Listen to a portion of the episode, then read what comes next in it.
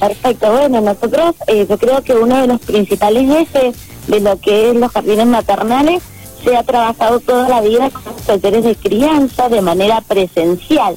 Eso ha sido como un encuentro que se han podido realizar con los profesionales en conjunto con las familias, los cuales nos llevaba siempre a compartir diferentes temáticas que hacen a la crianza del niño, que entre ellos podían ir buscando como esas soluciones a los problemas que se iban presentando en forma diaria, ¿no?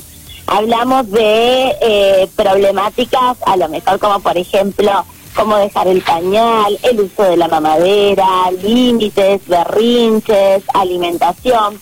Bueno, temas en generales que hacen en sí a la crianza de nuestros hijos. Esto que siempre se hacía de manera presencial, em, obviamente desde el año pasado y este año, al no poder hacer encuentros con grandes personas, realizamos talleres de crianza de manera virtual. Ayer se dictó nuestro primer taller donde tuvo una convocatoria increíble, muchísimos padres que a lo mejor no están eh, por la accesibilidad de internet, ya sea por eh, el horario y demás, pero se conectaron muchísimo y eso fue como muy gratificante, tanto para ellos, los jardines, como para nosotros los profesionales del equipo. Muy bien, muy bien. Bueno, está buenísimo. ¿Tienen pensado seguir haciendo más adelante o, lo tienen ya como una actividad que la hacen permanente? Los talleres siempre están, ¿sí? La idea ahora fue poder encontrarnos, que esto se dictó para los 26 jardines maternales, era poder encontrarnos y ver qué va a pasar. Y nosotros eh, ya después de agosto, o sea, después de las vacaciones de invierno, si la posibilidad, la pandemia nos permite poder encontrarnos de manera presencial, continuaremos con la manera presencial. De ser lo contrario y continuar con esta forma, continuaremos con los talleres virtuales, ¿sí? Pero realmente los papás ayer nos los pedían, nos visitaban, eh, es un momento muy bonito que a lo mejor que con diferentes tips podemos hacer grandes cosas.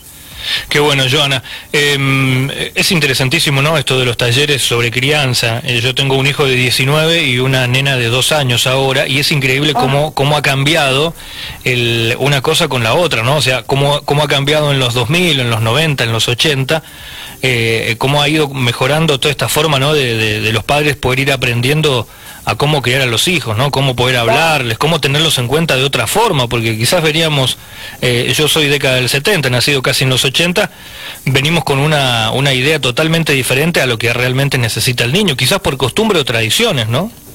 Sí, yo creo que, bueno, esto como, si lo miramos de la postura del papá, yo siempre les digo, nuestra generación es como que venimos de, eh, de la sensación de que nuestros padres nos miraban y ya entendíamos todo, el límite, el por qué no, y ahora nosotros terminamos pidiéndole permiso a nuestros hijos. Entonces, bueno, es también en poder encontrarnos en este punto intermedio de, de poder acompañarlos en la crianza y saber que cada niño es diferente, que cada uno tiene un ritmo de vida diferente. Entonces, bueno, y nosotros mismos como papás nos comportamos de manera diferente con cada uno de nuestros hijos. Entonces, a lo mejor lo que necesito para uno no lo necesito para el otro, eh, o al revés. Eh, es por eso que estos tips, tanto en la parte de psicología, de psicopedagogía, de nutrición, de la parte del lenguaje, fonobiología, eh, han sido sumamente importantes y es lo que más siempre nos preguntan los papás. Muy bien. Bueno, por último, te consulto ya algo un poco más general, Joana, que nos comentes cómo están trabajando allí con el equipo interdisciplinario, cómo están con los jardines, eh, más allá de, que sabemos obviamente que estamos en pandemia y cuestiones de, burbujas y presencialidad, pero bueno, que nos comentes un poco cómo es la labor hoy en día. Bien, bueno, con respecto al equipo interdisciplinario, que eh, ya muchos conocen de que está formado por varios profesionales, desde las de diferentes ramas.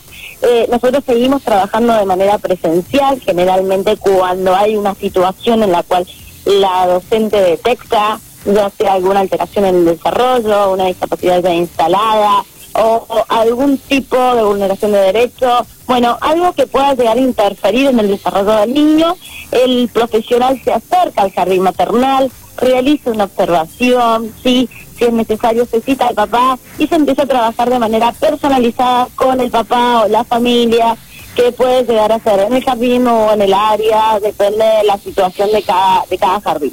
Muy bien. Bien, perfecto.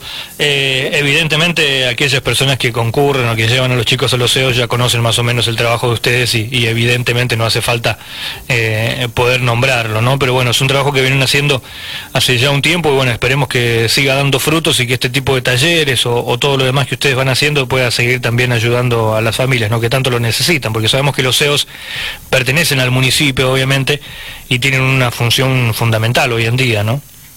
Sí, la verdad que sí, estamos muy felices y en realidad hoy en día podemos llegar a decir de que el equipo interdisciplinario en los CEOs es una gran necesidad, se ha creado una demanda de los padres hacia eso, entonces esto habla muy bien del de, resultado que da en los niños y en las familias en sí.